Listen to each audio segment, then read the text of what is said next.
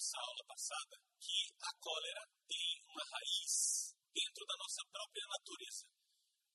Deus, quando nos criou, nos deu de presente a ira, a raiva. É um presente de Deus, dado por Deus como um cão, como um cachorro, um animal feroz que nós devemos utilizar contra os inimigos da nossa alma, ou seja, contra o demônio, contra tudo aquilo que nos afasta de Deus. É assim então que nós temos na ira algo de bastante positivo. Não somente isso, nós precisamos nos recordar que a ira é uma das faculdades da nossa alma. Se a nossa alma ela tem três faculdades. Uma mais espiritual, que é a faculdade racional, é o lugar do nosso coração onde nós podemos nos encontrar com Deus verdadeiramente. Aquilo que na Bíblia chama-se de coração, o centro da alma, o lugar onde o homem se encontra com Deus. Também chamado de espírito. Mas existe além do espírito, que é esse lugar do grande encontro com Deus, existem as faculdades da alma que nós temos em comum com os animais, além do nosso corpo os animais também têm uma capacidade de desejar, ou seja, a faculdade concupiscível, essa potência desiderativa da alma, capacidade de desejar. E os animais também têm esta capacidade de ficar com raiva, com ira, ou seja, uma faculdade irascível. Acontece que no homem, esta faculdade irascível precisa estar subjugada precisa estar debaixo da hegemonia do mando do Espírito. Numa ordem correta do nosso ser, precisamos fazer aquilo que Evagrio Pôntico nos recordava na nossa aula passada. A alma racional opera segundo a natureza quando a parte concupiscível, ou seja, a parte do desejo, se esforça para alcançar a virtude. Então, a primeira coisa, o nosso desejo precisa desejar a virtude, as coisas boas, o amor, Deus. Segundo ponto. E a parte irascível se esforça em combater pela virtude, lutar em favor da virtude. A parte racional, então, irá se dedicar à contemplação das criaturas. Então, assim, acontece a harmonia do nosso ser quando o nosso desejo está voltado para as coisas de Deus, quando a nossa ira combate pelas coisas de Deus, então o nosso espírito está livre para se encontrar com Deus, para estar em comunhão com Deus. É assim que acontece o homem curado. Mas nós não estamos curados. Nós temos uma desordem. Agora, vejam nessa hierarquia: o coração, o espírito, a ira, desejo e mais embaixo o corpo. Trata-se de uma hierarquia. Lá em cima, quem deve mandar em tudo é o nosso coração, a parte espiritual. Mas embaixo deve colaborar quem? A ira, essa capacidade de lutar pelas coisas de Deus. Mais embaixo ainda, quem é que manda? O desejo. Desejar as coisas de Deus. E, por último, mais embaixo ainda, o corpo, que deve obedecer a todos os outros. Essa hierarquia normal de uma pessoa sadia. Nós, que não somos normais, nós que somos todos doentes espiritualmente, temos as coisas de cabeça para baixo. Ou seja, nosso corpo manda em nós. E então, nós desejamos as coisas que o nosso corpo quer. Ficamos com raiva quando não obtemos aquilo que desejávamos.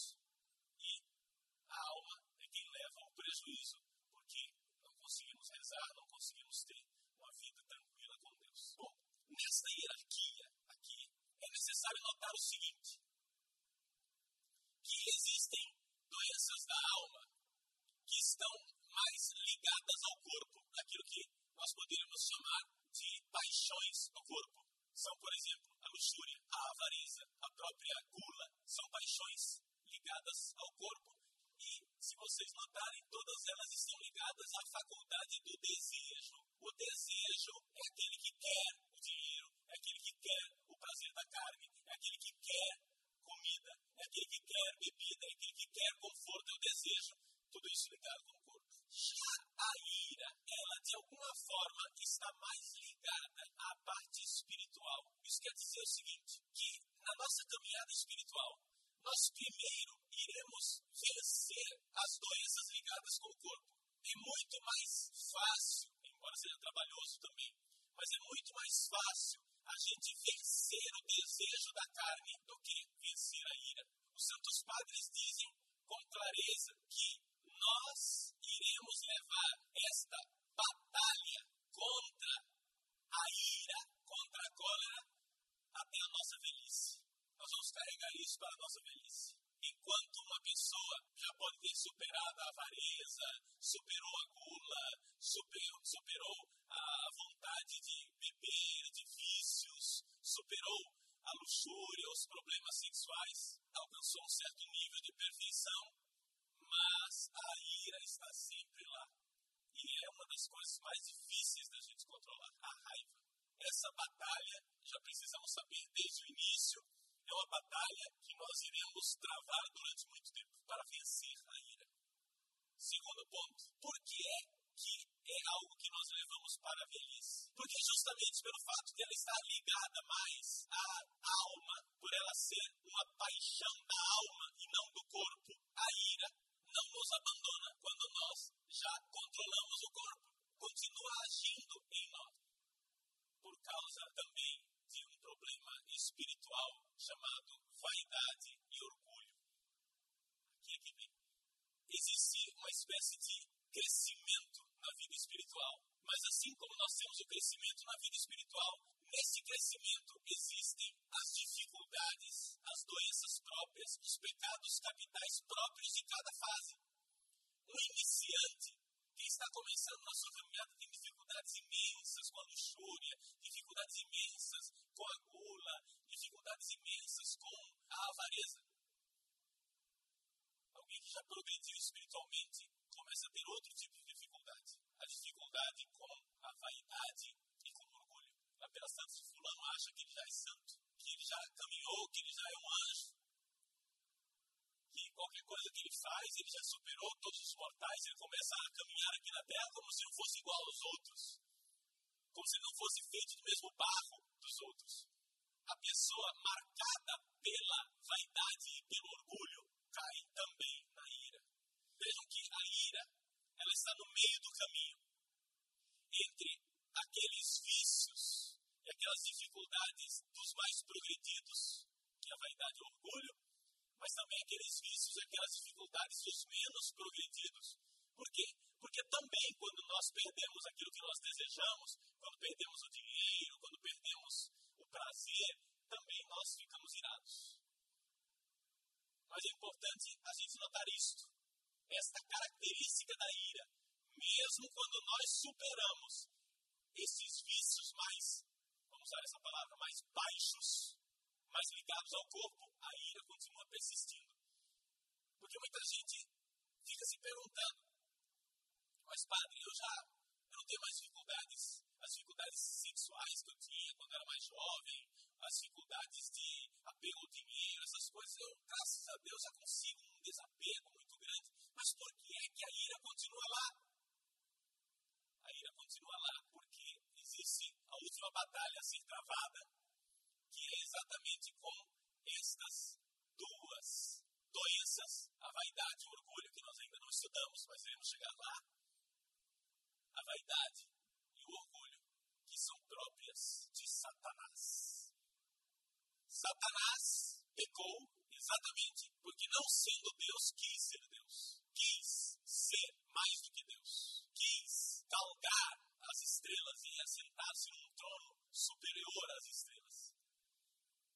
Exatamente o pecado de Satanás, que é a soberba, o orgulho, a vaidade, é que fez com que ele se tornasse um anjo de ira. Aquilo que descreve tipicamente o diabo é que ele é irado, ele é homicida desde o princípio. Ele quer nos matar. Tantos padres dizem isso com clareza e dizem isso baseado na Sagrada Escritura. Satanás é homicida desde o princípio. Ele quer acabar conosco. São parênteses. Essa é uma das maiores provas de que Satanás não tem poder nenhum. Ele não tem poder. O único poder dele é mentira. Se ele tivesse poder, ele que quer nos matar, nos mataria. Mas ele não consegue. E como é que ele consegue nos atingir? Mentindo. Quando nós acreditamos nas mentiras dele, vamos atrás dele. Esse é o único poder que Satanás tem sobre nós. Ou seja, o poder que nós damos a ele, na verdade, não tem poder nenhum. Se você acredita na mentira dele, você vai pelo caminho dele, então você vai pelo caminho da morte, porque ele quer acabar com você. Através de um caso concreto, a gente vê o caso de Judas. Vamos olhar de perto. Evagrio Pontico cita o caso de Judas como um caso típico de ira. Como é que Judas quis matar Jesus, quis entregar Jesus para os seus algozes? Por quê? Os padres são bem perspicazes, eles notam. Judas era avarento. São João diz assim: ele cuidava da bolsa comum que eles tinham e era um ladrão, porque ele roubava. Ele se aproveitava do dinheiro. Era avarento. Então começa por aí. O Deus do dinheiro. A avareza é uma das raízes da ira. Mas não somente isso. A soberba. A soberba e a vaidade de Judas. Porque Jesus começou a dizer que ele ia para Jerusalém e que ele iria enfrentar a cruz. De repente, Jesus se apresenta para Judas, e não somente para Judas, para os outros discípulos também, para Pedro, exatamente como o contrário daquilo que eles esperavam. Jesus era o Messias, mas eles tinham a ideia de um Messias humano, um Messias que não precisava passar pela cruz. Aliás, não somente eles, nós todos temos essa ideia. E nós precisamos curar essa ideia na nossa cabeça. Nós gostaríamos que Deus nos salvasse sem cruz. Nós gostaríamos que Deus nos salvasse sem precisar morrer na cruz. A gente fica olhando para a cruz e acha aquilo um desperdício, algo desnecessário. Pois bem, quando Pedro diz isto, Jesus olha para ele e diz: Afasta-te de mim, Satanás. Mas não somente Pedro, Judas também. Várias vezes o Evangelho nos diz: E Satanás entrou em Judas. Naquele momento, Satanás tomou conta de Judas. Que momento é esse? O que estava acontecendo espiritualmente com Jesus e com Judas? Jesus não ia ser o general político salvador que eles esperavam. Eles começam a achar que Jesus está errado. Falta de humildade, uma soberba. Desta soberba, Pedro se curou pelo arrependimento. Mas Judas não. Judas se entrega até o fim ao seu pecado. E como é típico de quem quer se salvar por suas próprias mãos, e vê que não dá conta de produzir essa salvação, ele se entrega então à morte, num ato de desespero.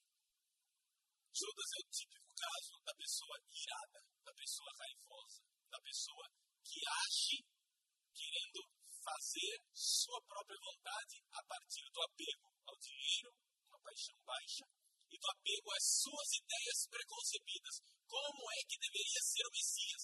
Como é que Jesus iria nos salvar? Algumas pessoas levantam até a hipótese que Judas teria entregue Jesus ao sumo sacerdote justamente porque queria forçar Jesus a tomar uma atitude drástica, uma atitude através da espada.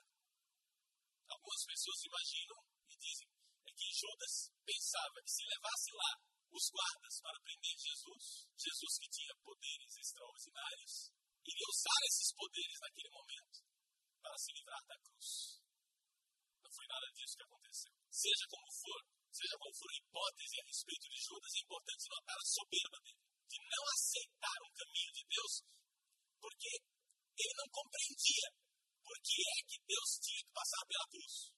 Ele não tinha humildade. Então, o primeiro remédio que os santos padres nos colocam diante dos olhos para a nossa ira é a humildade.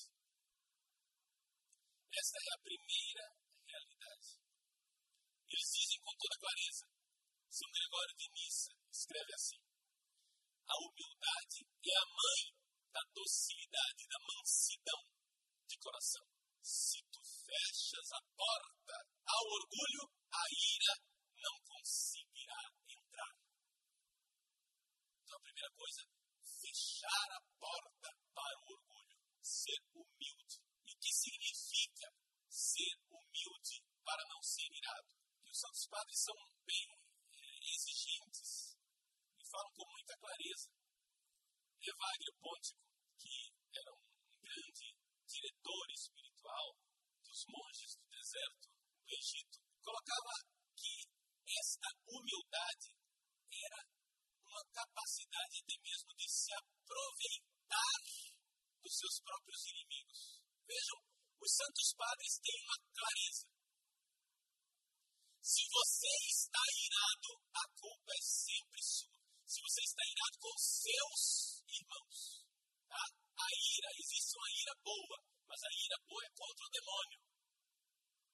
Se você está usando a sua ira contra os seus irmãos, a culpa é sempre sua. Mas, padre, a culpa é dele. Ele fez uma injustiça contra mim.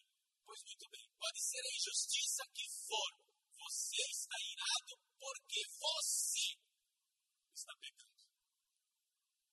A ira contra o irmão nunca, nunca é justificada. Seja você vítima inocente ou não. Se você é vítima inocente, alguém está cometendo injustiça contra você, está caluniando você, e você se ira contra esse seu irmão, você está pecando. Você está se entregando a uma doença que irá acabar com você. O Evangelho nos diz isso. Não sei se você se lembra daquela parábola do homem que tinha uma dívida. O Senhor perdoou a dívida dele. Depois ele encontrou um colega que tinha uma dívida com ele. Pegou aquele companheiro pelo pescoço e o enforcou, paga-me o quanto antes. Ele não pagou, entregou aos guardas e ele foi preso. Quando o patrão soube disso, o que, é que aconteceu? Disse: pega esse sem vergonha, joga na cadeia e entrega-o aos torturadores. Isso é um símbolo do Evangelho. Quando nós nos entregamos à ira, quando nós vamos contra o nosso irmão e não queremos perdoar o nosso irmão, a injustiça que ele fez. Quando nós não queremos perdoar o nosso irmão, a injustiça que ele fez, nós somos entregues aos torturadores.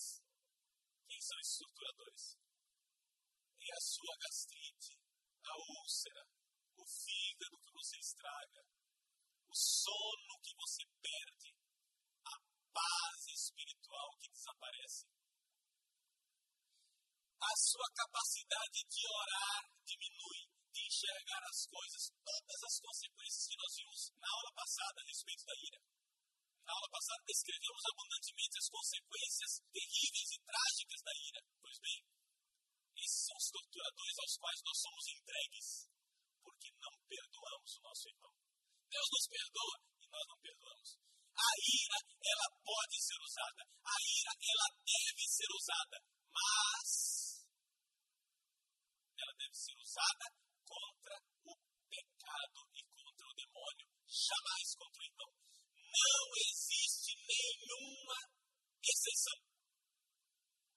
Não há nenhuma exceção. Se você se irrita contra um irmão seu, você está se fazendo mal. Fazendo mal a você mesmo. E quando eu digo que isto é pecado, não é para que, puxa, como o Padre Paulo é rígido, como o Padre Paulo é duro, ele podia ser bonzinho.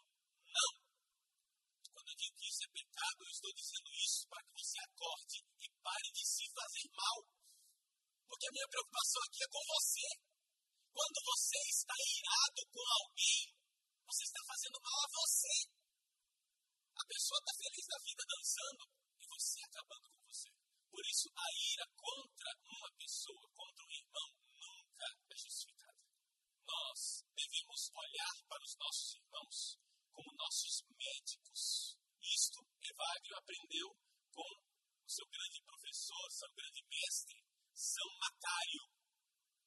São Macário dizia: os demônios são meus médicos, o diabo é meu médico. Como assim? Sim, são nossos benfeitores.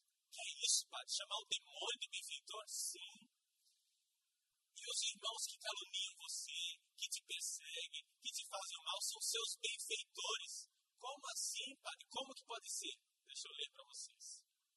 Os inimigos visíveis, eu os chamo de benfeitores, porque com as suas ofensas eles castigam a minha vaidade. Ninguém, diz Evagrio, ninguém nos diz a verdade, além daqueles que jogam sobre nós o descrédito, que nos lembram a nossa miséria. Eles podem ser nossos benfeitores se nós soubermos aproveitar tudo que acontece na nossa vida, nós podemos usar com nós ou a nosso favor.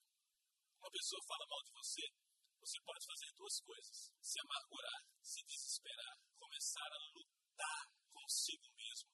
Você vai entrar em luta psíquica e isso não vai te levar a absolutamente nada.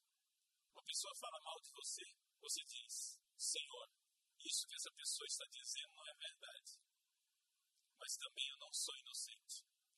Porque algum pecado eu tenho. Então, obrigado, Senhor, porque essa pessoa me lembra a minha miséria. Me lembra que eu não sou tão imaculado assim. Isto que ela está dizendo não é verdade. Mas isto que ela está dizendo me lembra a minha miséria. Vejam, nós podemos usar os eventos da nossa vida contra nós ou a nosso favor. O que, é que nós vamos fazer? Somente uma pessoa que sabe utilizar a humildade é quem vai conseguir tudo isso. E isto os santos padres colocam um segundo remédio: o silêncio. Se você quer dominar a ira, a primeira coisa que você tem que pedir a Deus é colocar um guarda na sua boca. O silêncio é remédio para a nossa ira e para a ira dos outros. Se uma pessoa está gritando com você, por que, que você grita com alguém? Você grita quando você acha que você não está sendo ouvido, não é isso? Você é surdo? Oh, alguém aqui! Você grita. Muito bem. A mesma coisa espiritualmente, quando a pessoa está com raiva, gritando com você. Por que, que aquela pessoa está gritando com você? Porque ela está convencida de que não está sendo ouvida por você. Não está sendo escutada. O melhor remédio para a raiva você sentar, ouvir a pessoa e dar a essa pessoa não somente a impressão, mas a certeza de que você está ouvindo. O que você sugere que eu faça então? Me diga. Onde foi que eu errei? Entendem? Então a pessoa dá o passo de escutar. Isso cura a ira do outro. Mas isso também é caminho de cura para a minha ira. Calar a boca. Uma pessoa vem e eu reajo imediatamente falando. Isto só se torna uma bola de neve. Entende? Uma frase puxa outra e quando você vê, você já não está enxergando mais nada na sua frente. Põe, Senhor, um guarda na minha boca.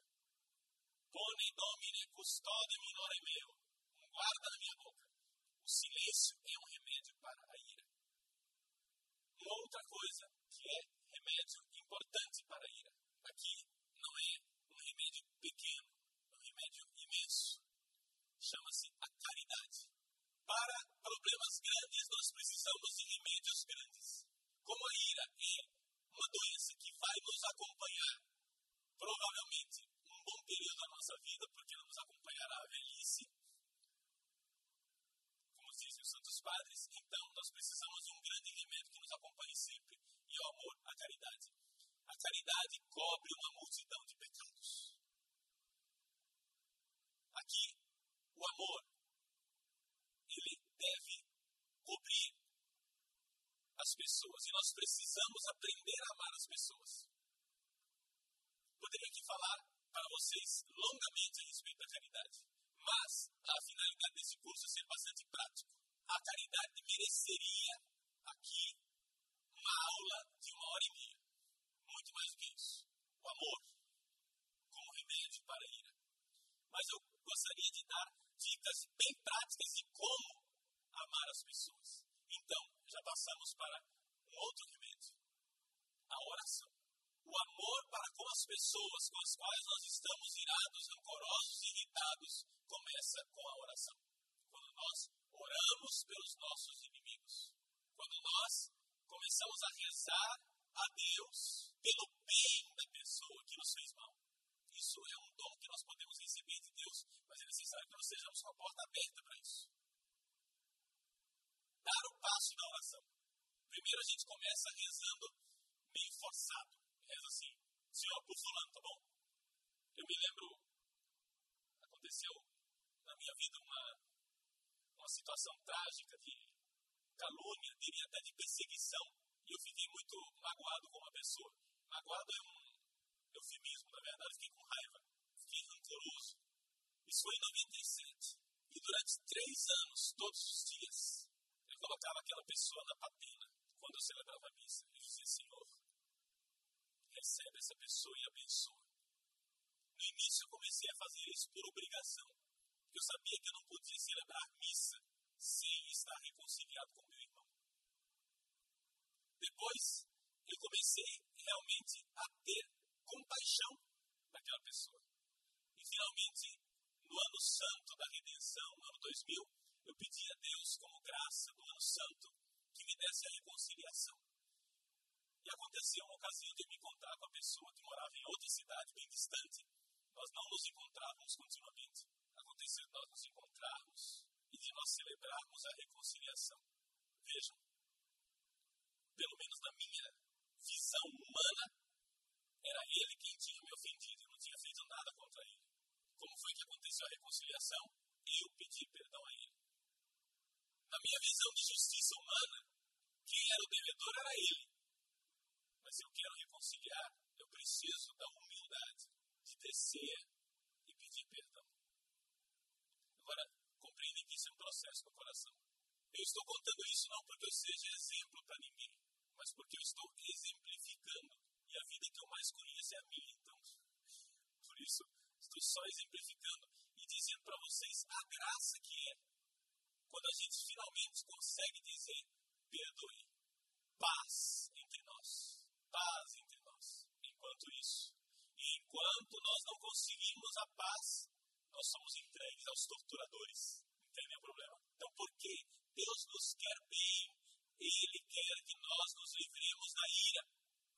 Portanto, a oração é um remédio importante. Mas existe um tipo de oração especial chamado salmodia, ou seja, a oração dos salmos. É um remédio importantíssimo para a ira. Por quê? Porque eu falei para vocês que a ira, ela é algo de bom que nós usamos para o mal. Deus nos deu a ira como coisa boa e nós usamos contra o nosso irmão. Ora, é necessário então ter raiva de quem? Do pecado.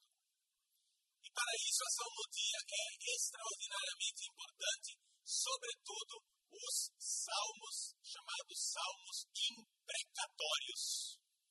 O que é um salmo imprecatório? É daqueles salmos de praga, daqueles salmos terríveis. Que os teus filhos recém-nascidos sejam jogados contra as pedras. Por mais que você tenha tido pensamentos de ira, você nunca teve um pensamento desse, né? Mas está lá nos salmos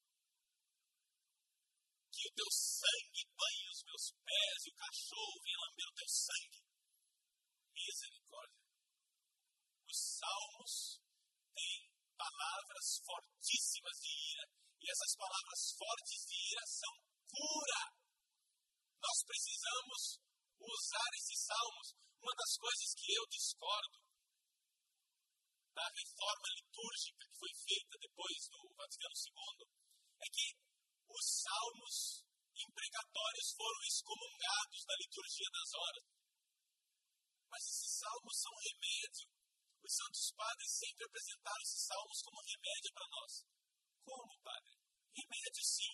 Remédio que nós devemos usar contra os inimigos de Deus, contra o diabo, seus demônios e o pecado. Não contra o irmão.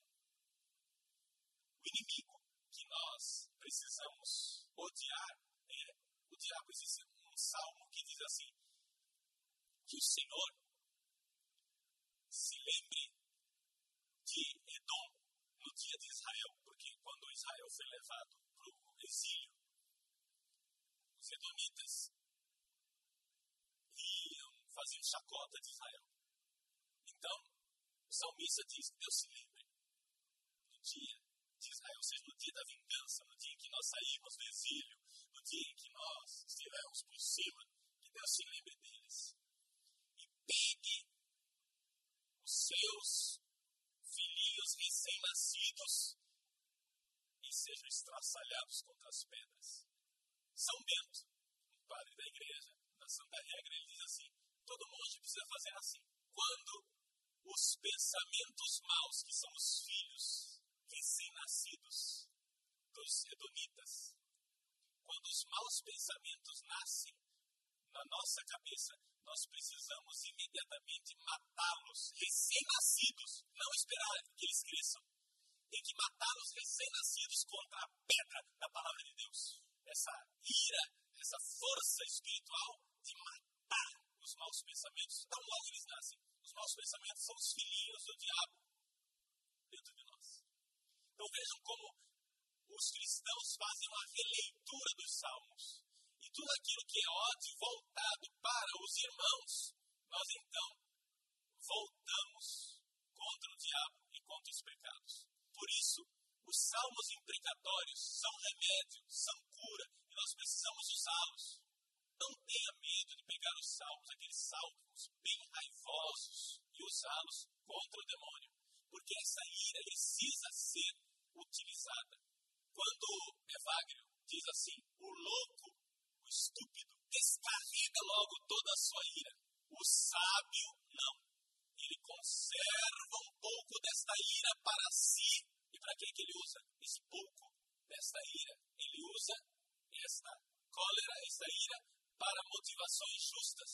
Ou seja, ele coloca como o cão, o cachorro da nossa alma, que vai contra o diabo. E além disso, usa uma parte da ira através da misericórdia. Misericórdia para com o pecador, ira e raiva com o pecado. Recordemos-nos que não existe verdadeiro amor pelo bem se não houver um equivalente ódio pelo mal. Nós não amamos sinceramente o bem se não odiamos o mal. Portanto, o ódio, a ira contra a maldade, contra o pecado e contra o demônio são importantíssimos. Nunca contra o irmão, nunca contra pessoas humanas. É por isso que, na tradução grega do Antigo Testamento, no livro de Joel, capítulo 3, versículo 11, nessa tradução, nos 70, existe uma expressão que diz que o justo é um manso batalhador. Ou seja, esta mansidão própria de quem verdadeiramente se deixa guiar por Deus, mas ao mesmo tempo a batalha de quem sabe lutar espiritualmente. Se nós não usarmos de forma boa e adequada a nossa ira, nós perdemos a nossa energia espiritual. É como se houvesse um sanguessuga que tira a nossa força de combater. Eu não sei se vocês já notaram isso, mas é importante que a gente se dê conta. Os grandes líderes são todos pessoas que facilmente passam para a ira. As pessoas que têm liderança facilmente ficam iradas. Por quê? Porque essa energia positiva que eles usam para fazer o bem pode ser também às vezes usada para fazer o mal, ficando irado com as pessoas.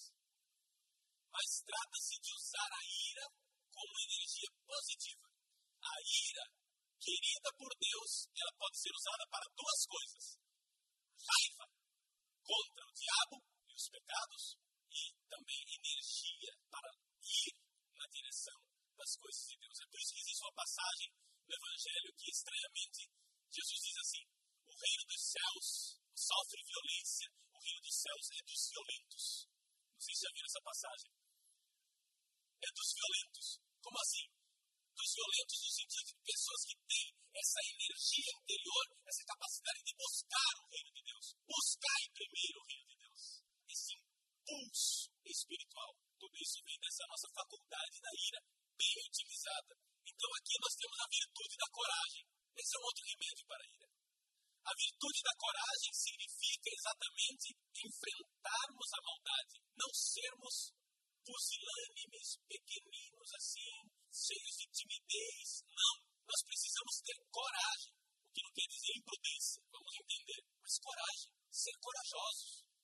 E uma das coisas que o demônio quer fazer em nós é tirar a virtude da coragem. É por isso que muitas vezes certos discursos pacifistas são demoníacos. Certos discursos pacifistas são demoníacos. Não, nós somos da paz. Nós queremos o bem e você deixa a maldade prosperar. E a maldade vai crescendo e você é da paz. E a maldade vai tomando conta e você está na paz. Você não quer a maldade. Você não quer a violência. E a maldade vai tomando conta. Gente, é necessário muitas vezes usar essa energia, essa coragem para deter a maldade, para deter o mal, não contra as pessoas, mas às vezes as situações nos levam a tomar atitudes sociais contra as pessoas, não por raiva delas, mas até mesmo por amor a elas. Quando nós castigamos um filho, usamos a santa ira, a ira boa, porque amamos. Precisamos pôr um limite. Ai do pai que poupa vara seu filho, diz a Sagrada Escritura. Castigar um filho aqui quer dizer dar limites a ele. Não, você não vai ao cinema. Não, você não vai ganhar o presente. Vamos ao limite. Por quê? Porque é necessário ter essa coragem, essa coragem que é um verdadeiro amor. Amor para com os nossos filhos. Assim como existe essa coragem de pôr limites e educar os filhos, essa coragem também deve ser expressa de forma social.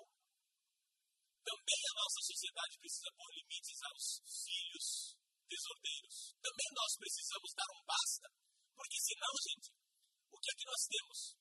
Nós temos aqui exatamente o contrário do que deveria ser na sociedade. Os maus são ousados, destemidos, corajosos, e os bons são todos fracotes, covardes, pusilânimes. Então é evidente que o demônio quer que nós todos sejamos pacifistas. Mas uma coisa é ser pacifista, outra coisa é a paz que o Evangelho vem nos trazer. Como é que Jesus vem trazer a paz? Não como a dar o mundo. Pensais que eu vim trazer a paz? Eu vim trazer a espada. O que querem dizer essas passagens do Evangelho? Será que nós ficamos tão politicamente corretos que estamos purgando o Evangelho e tirando essas passagens, esquecendo de ver o significado espiritual que está por trás disso tudo? Existe uma ira boa e ela precisa ser usada, não contra o irmão, contra o pecado e contra a maldade. Então, quando a sociedade coloca uma pessoa na cadeia, quando a sociedade quer punir uma pessoa, não é por raiva daquela pessoa, mas é por amor. Por amor à sociedade e por amor da própria pessoa. Porque com o pecado, com o roubo, o assassinato, o estupro, o tráfico de drogas, aquela pessoa está fazendo mal aos outros e a si mesma. Então a sociedade precisa pôr limites aos seus filhos delinquentes. Não por ódio a eles, mas por amor. A ira de Deus é uma forma de Deus nos amar. É uma forma de amor. Então, quando Deus nos põe limites, Ele põe limites porque nos ama. Também nós precisamos ter esta capacidade corajosa de nos entregarmos à causa da bondade e da justiça, mesmo que isso nos custe. Outra virtude que é cura para a ira é a mansidão. Jesus disse: Aprendei de mim, que sou manso e humilde de coração. A humildade nós já vimos. Queremos ver agora a mansidão. O que é a mansidão? Os outros padres dizem que a mansidão é a virtude dos fortes. A virtude da mansidão é uma realidade muito ativa. Ela não é uma coisa passiva, manso não é a pessoa que é inerte. Nada disto. Mansidão é algo de verdadeiramente ativo. Nada de moleza, nada de indolência. Os santos padres nos dizem, cito aqui São João Clímaco, a mansidão acontece quando nós somos tormentados pelo próximo, mas rezamos por eles. E então rezando sinceramente, a mansidão visita a nossa alma. Como Moisés. Moisés, quando desce da montanha e vê o povo adorando o bezerro, quebra no acesso de ira as tábuas da lei. Mas é esse mesmo Moisés que depois vai lá interceder pelo povo e vai dizer: Senhor, tem compaixão desse povo, tem piedade.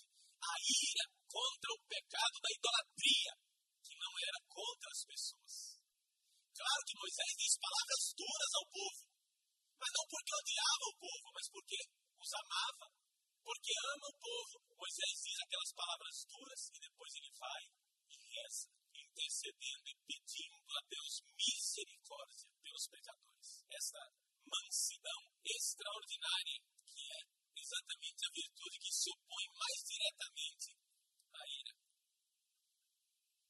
São Doroteu de Gaza diz assim: se alguém está irado, que não se irrite mais, mas adquira a mansidão.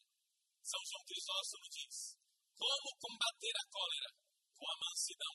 Combater quer dizer ser diretamente oposto. Meus irmãos, se nós queremos a mansidão, precisamos rezar pelos nossos irmãos e ter compaixão deles. Começar a olhar para aqueles que nos fazem injustiça, que cometem pecados, etc. E tal, como as primeiras vítimas de seu próprio pecado. Porque todas as vezes que nós pecamos, nós somos a primeira vítima do nosso pecado. Porque com o pecado estamos nos destruindo. Com o pecado estamos destruindo a imagem de Deus que está em nós. Então, assim como a ira faz com que a pessoa fique muito parecida com o diabo, isso é Wagner Pontes que nos diz de todas as doenças da alma que faz com que o homem fique mais parecido com o demônio é a ira. Também a mansidão faz com que nós pareçamos anjos, nos diz Evagrio Pontico. É uma forma de dizer, olha, se nós formos mansos, nós readquirimos a imagem e semelhança perdida. O diabo, ele foi criado por Deus para ser também semelhante a Deus. Mas o que é que ele quis como anjo? Ele quis ser Deus sem Deus. Ele não quis ser semelhante a Deus, ele quis ser Deus por ele mesmo. Qual foi a consequência orgulho e dessa soberba? A ira, a raiva contra o homem.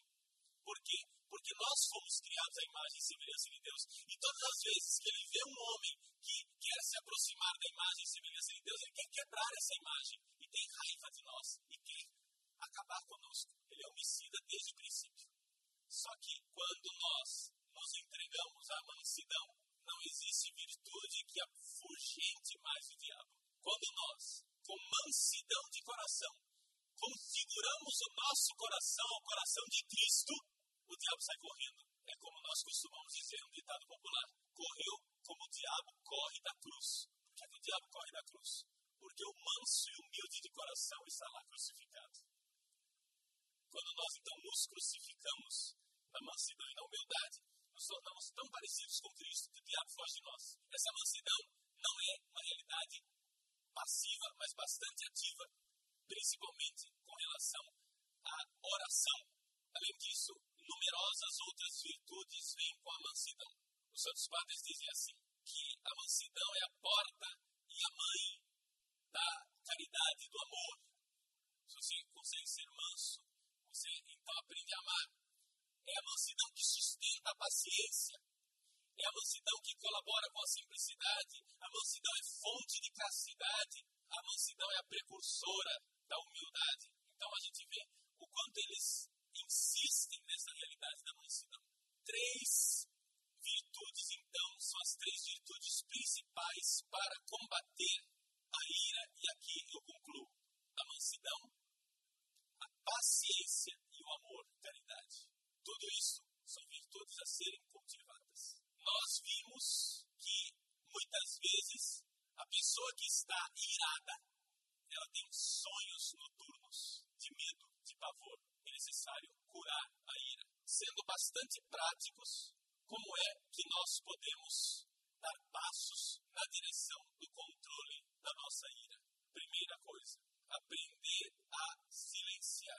Mas não é necessário silenciar só a boca, porque muitas vezes você não fala, mas fica continuamente falando contra aquela pessoa dentro da sua cabeça. Então, aquilo que é a raiva vai se transformando em rancor. Rancor é a lembrança do mal. Então, os santos padres aconselham muito concretamente o esquecimento do mal feito. Se isso faz com que você se sinta incomodado, padre, eu não consigo esquecer. Mas por que você não consegue esquecer? Por causa do seu sentimento de justiça. Você quer fazer justiça, mas se você quer perdoar, meu irmão, você tem que compreender que você tem que deixar a justiça de lado e buscar uma justiça superior chamada misericórdia. Se você ficar insistindo em pensamentos de justiça, dizendo não devia ser assim, Está errado o que ele fez. Não devia ser assim. Está errado o que ele fez. Você não vai perdoar. Nós temos que compreender o que é o perdão. O perdão não é desculpa. Você desculpa uma pessoa quando você reconhece por justiça que ela não tinha culpa. Desculpar alguém é obrigação de justiça. Você reconhece, olha, aquilo que você fez realmente não era culpa sua. Você desculpou. Mas o perdão é superior a isso. O perdão é dizer: você pecou, é verdade, foi injusto, não está certo, mas eu perdoo. Esses pensamentos recorrentes que impedem que a gente cale a boca da nossa mente é um excesso, um apego a pensamentos de justiça. É necessário que você deixe a justiça de lado, parte para a misericórdia, porque você, sendo assim, irá fazer mal a você mesmo se você não perdoar. Padre, então vou deixar a injustiça reinar no mundo. Você se lembra aquilo que eu disse. Você muitas vezes precisa usar a ira, uma santa ira, contra o mal, para que o mal seja detido. Só que não é disso que eu estou falando agora. Eu estou falando de outras coisas, estou falando de situações que não tem mais remédio, não tem mais conserto, você não tem mais o que fazer, e no entanto você fica apegado àquilo e remoendo dentro do seu coração. Então, primeira coisa, o silêncio. Segunda coisa, oração pela pessoa que você precisa perdoar.